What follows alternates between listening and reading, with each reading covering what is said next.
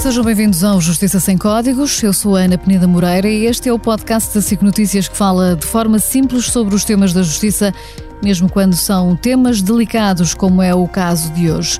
Ao meu lado tenho o advogado Paulo Saicunha e nos próximos minutos falaremos sobre homicídio por negligência, que infelizmente Paulo pode estar ao virar da esquina de qualquer um.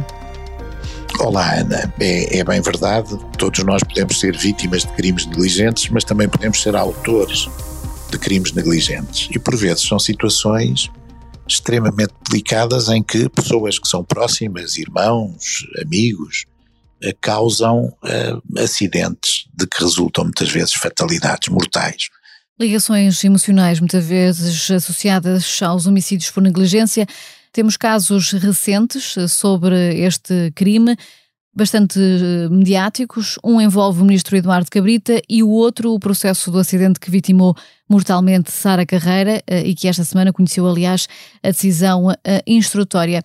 E precisamente, Paulo, este caso de Sara Carreira é em parte um exemplo do que acabou de dizer. Ivo Lucas era o condutor, mas também o namorado da cantora seguia na mesma viatura, também ele foi vítima deste acidente, ficou nomeadamente hospitalizado.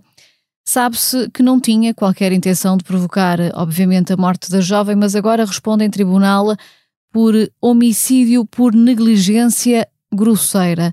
O que é necessário para se ser acusado de um crime desta natureza? Bom, a negligência é uma das formas de crime que se contrapõe aos crimes intencionais ou dolosos.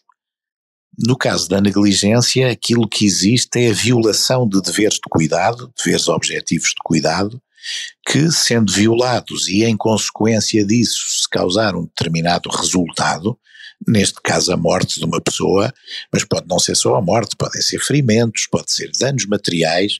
Portanto, se esses resultados forem consequência de uma falta de cuidado, estar-se-á, em determinadas circunstâncias, na presença de um crime negligente. Mesmo que essa falta de cuidado, como é o caso, tenha tido também consequências graves para o próprio. Exatamente, mesmo nesses casos, porque eh, uma coisa não afasta a outra.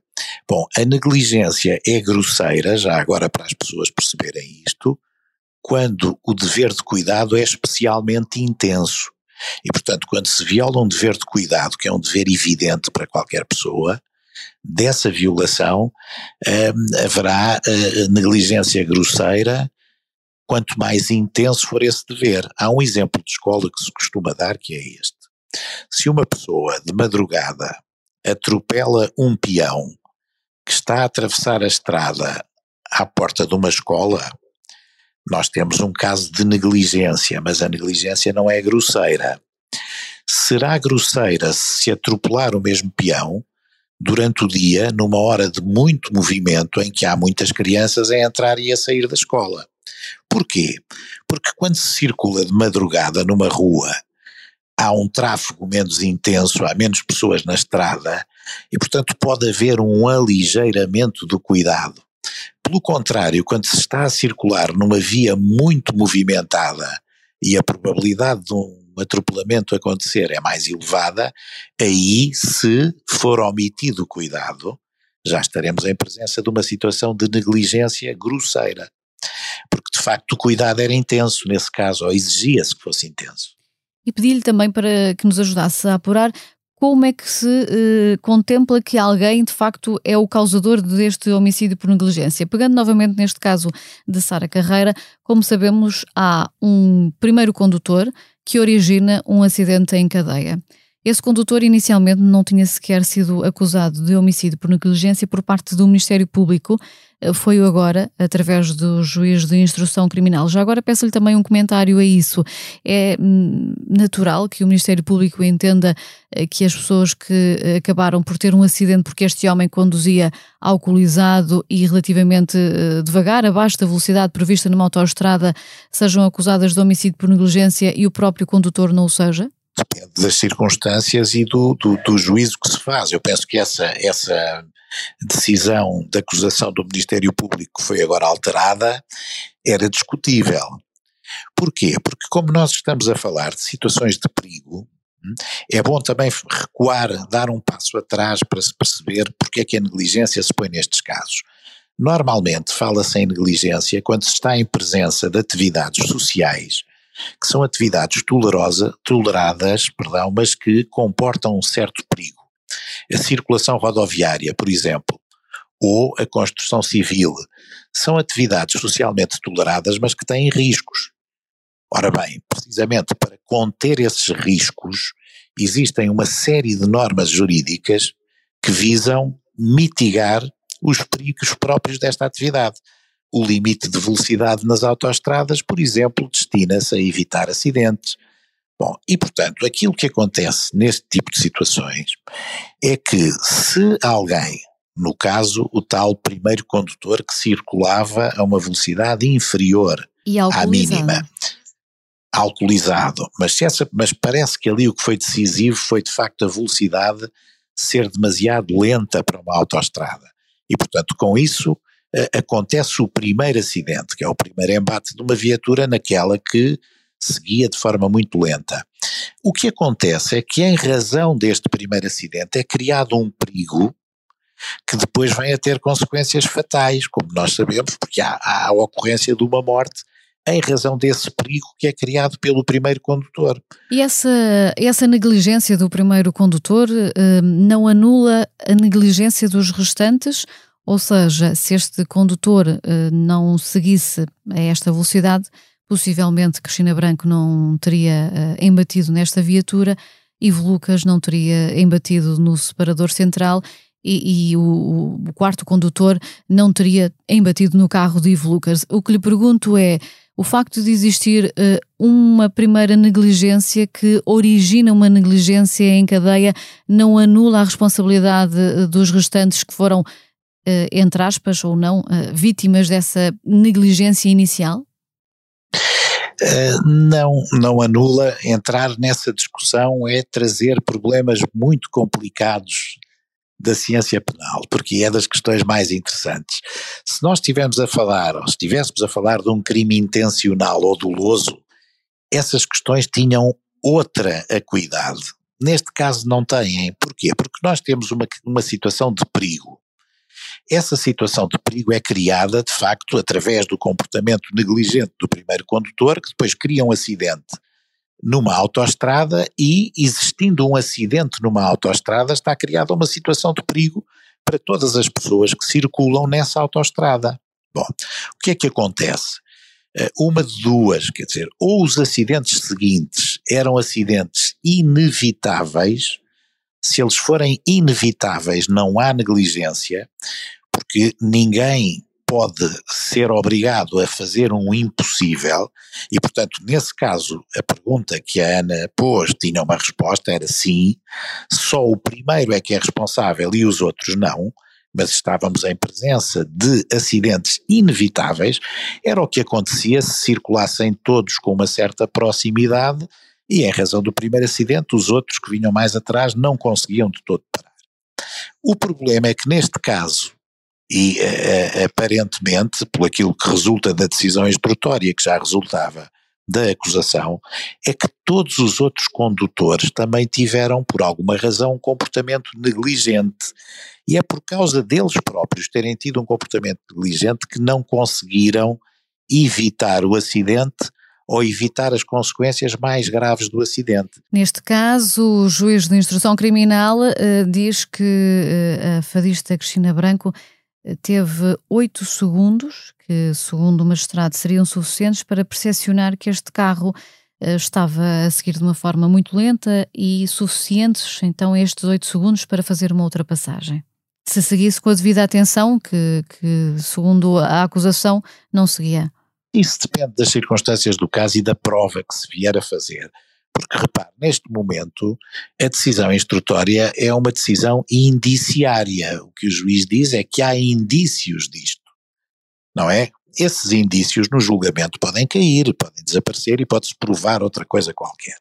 Não é? Portanto, nós não, não podemos dizer que há aqui um juízo definitivo acerca do que se podia ou não podia ter feito, não é? Agora, em tese, aquilo que estava a, a, explicar é que, de facto, nos crimes negligentes, várias pessoas podem ser responsabilizadas pelas, pelos resultados danosos de um perigo se todas essas pessoas tiverem omitido deveres de cuidado que eram indispensáveis para evitar precisamente aquele resultado, para evitar o acidente e a morte. Uhum.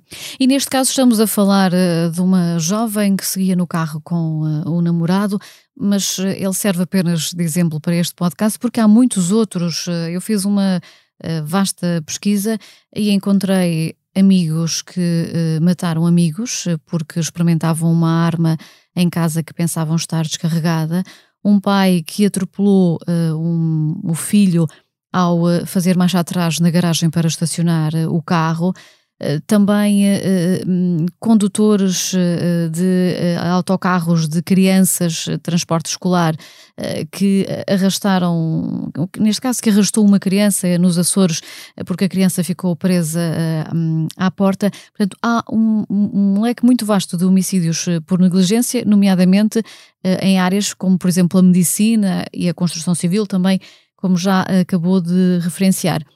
Mas o facto de muitos destes homicídios terem esta componente também de dor emocional, de perda para os próprios, para, para, para os acusados, isso pode ser uma atenuante, eh, leva muitas vezes os juízes em tribunal também a ponderarem a dor eh, dos acusados?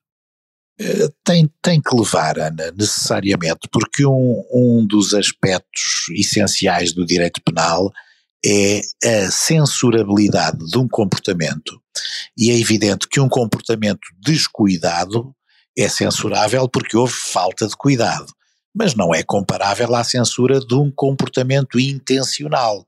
E daí que os crimes negligentes tenham penas muito menos graves do que as penas dos crimes dolosos correspondentes. Três anos em caso de homicídio de negligência simples e até cinco anos em caso de negligência grosseira. Exatamente, mas a questão que estava a referir, há até outros exemplos. Eu lembro-me de um caso muito chocante eh, de uma mãe que, salvo erro, estava numa situação de grande stress profissional, eh, de um acumular de horas de trabalho monumental e que um dia se esqueceu da criança no carro eh, e a criança acabou por morrer por ter ficado várias horas fechadas no carro. Infelizmente há mais do que um caso, na década de 90 foi um pai que se esqueceu da criança à porta do infantário. Há, há outro exemplo curioso que é aquele do célebre acidente de caça em que o, o rei uh, o rei emérito Juan Carlos matou o irmão num acidente de caça. E portanto esse, esse tipo de situações pode acontecer porque de facto era o que dizíamos no início deste podcast. A, a, a negligência pode nos entrar pela porta a qualquer momento. Hum? Porquê? Porque de facto há hoje, e era importante reter esta ideia, há um conjunto de atividades que são perigosas é que são, são atividades, umas perigosas, outras muito perigosas. E é precisamente para isso que há uma série de regras que visam minimizar esses riscos. Por essa razão é que há, por exemplo, um limite de velocidade na circulação automóvel. Por essa razão é que há uma legislação que visa prevenir acidentes de trabalho e que obriga nas obras os trabalhadores a usarem capacete, a usarem uma série de equipamentos de proteção. Portanto, tudo isso serve para quê? Para evitar acidentes que podem resultar de atividades que são atividades toleradas, que são atividades socialmente úteis, mas que são perigosas e que, portanto, impõem estes deveres de cuidado. Deixe-me relembrar aqui um caso também uh, de, que também originou um uh, homicídio uh, por negligência que foi julgado e que foi um andor que caiu durante uma procissão e que levou também à morte algumas pessoas que assistiam e que foi em Vila Real Uh, e houve, nomeadamente, uma condenação um ano e dez meses de pena suspensa por parte do armador. É, temos mais uma vez, quer dizer, uma atividade que comporta perigo e, aparentemente, se houve condenação, o que aconteceu nesse caso é que as regras de cuidado que se deviam ter observado não foram observadas e, em consequência disso, há um acidente que tem depois consequências mortais. E, e só para dar mais um, um exemplo, uh, e, porque eu acho que é importante percebermos exatamente o que queríamos dizer com o facto de do homicídio por negligência ser um crime que pode estar efetivamente ao virar da esquina de qualquer um. um cão uh, que pertence a uma determinada pessoa uh, e que causa danos uh, numa terceira, e há situações dessas, aliás, de, de um cão, de, de, um vizinho que matou, nomeadamente, uma criança que estava à guarda desse mesmo vizinho. Tudo isto são situações que podem levar a homicídios por negligência. Tudo são situações, exatamente, porque, repare, tudo são situações em que, pela natureza dos acontecimentos e da própria situação, é preciso determinado cuidado. Quem tem um cão perigoso em casa, se esse cão está em contacto com crianças, naturalmente que tem que se assegurar de que o cão não anda à solta, que tem um assaimo, qualquer coisa assim que evite, não é?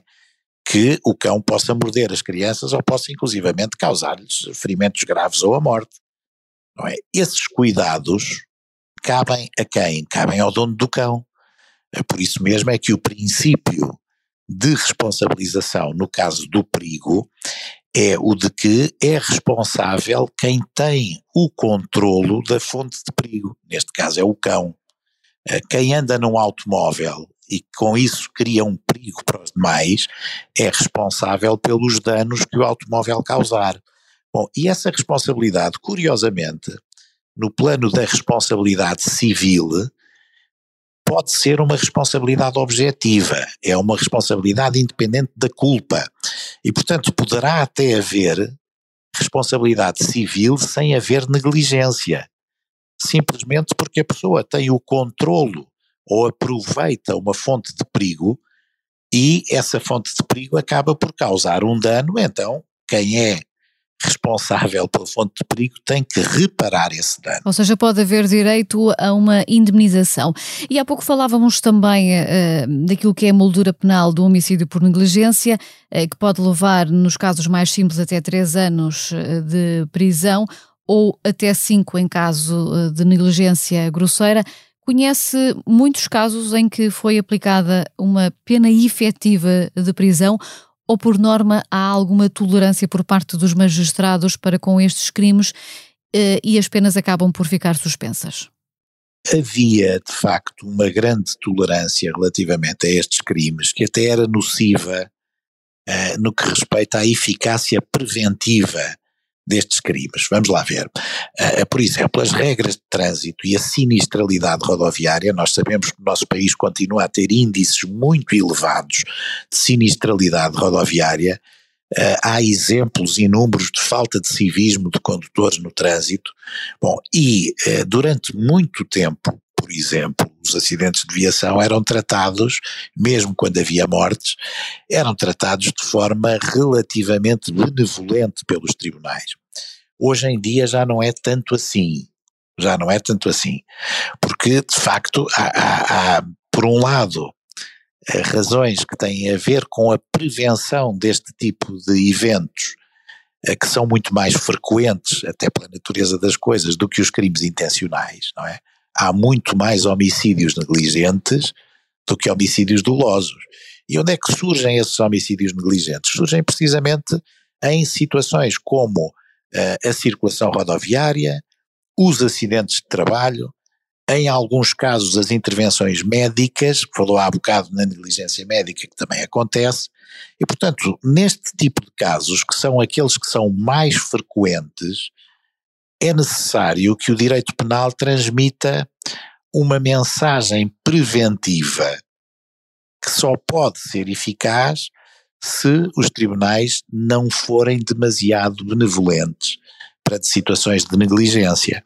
E é evidente que a negligência grosseira é bastante mais grave, porque o que é a negligência grosseira? A negligência grosseira é aquela que surge quando o cuidado devia ser ainda mais exigente e que, portanto, é evidente que se devia ter um cuidado acrescido e não se teve esse cuidado uhum. acrescido. E deixe-me, a propósito do que acaba de dizer, relembrar o caso de uma psicóloga que acabou por matar duas mulheres que hum, atravessavam a passeira no Terreiro do Passo, já lá vão há alguns anos, foi em 2007, eh, e ela acabou, em primeira instância, condenada a três anos de prisão.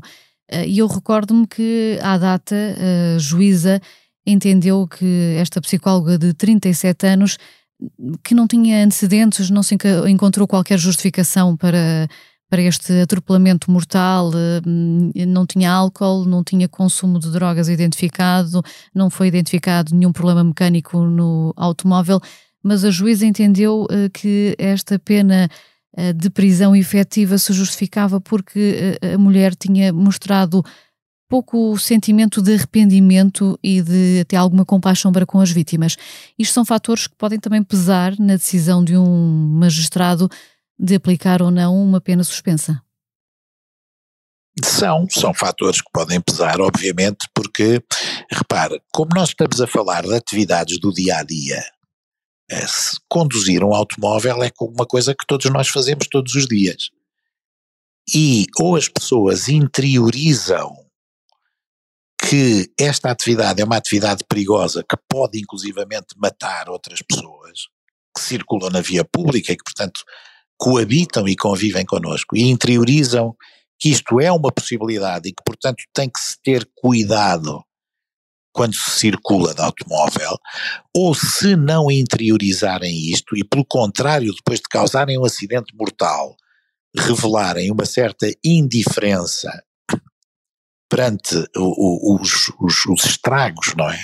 Gravíssimos que causaram, isso pode justificar que se opte pela pena de prisão efetiva e não pela suspensão da pena. Uhum. Precisamente porque é um dos critérios que a lei prevê para escolher suspender ou não a pena.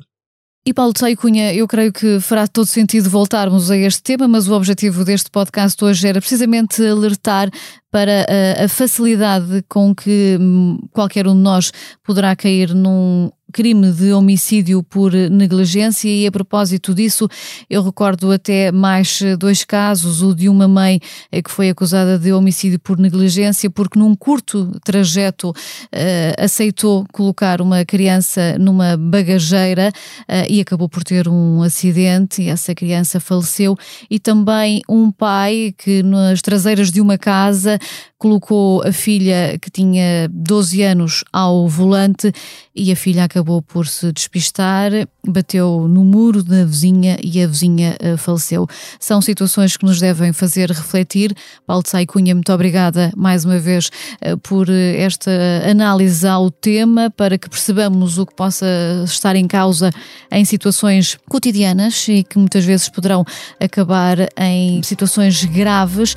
Este é, assim, o Justiça Sem Códigos. Uma vez mais, obrigada por nos acompanhar e já sabe que qualquer dúvida, qualquer sugestão, crítica, pode fazê-lo através do e-mail justiçasemcódigos.sic.pt. Eu sou Ana Penida Moreira, a sonoplastia é do eh, João Martins, a coordenação da Joana Beleza. O Justiça Sem Códigos regressa na próxima semana. Até lá, respeite os deveres, exija os seus direitos.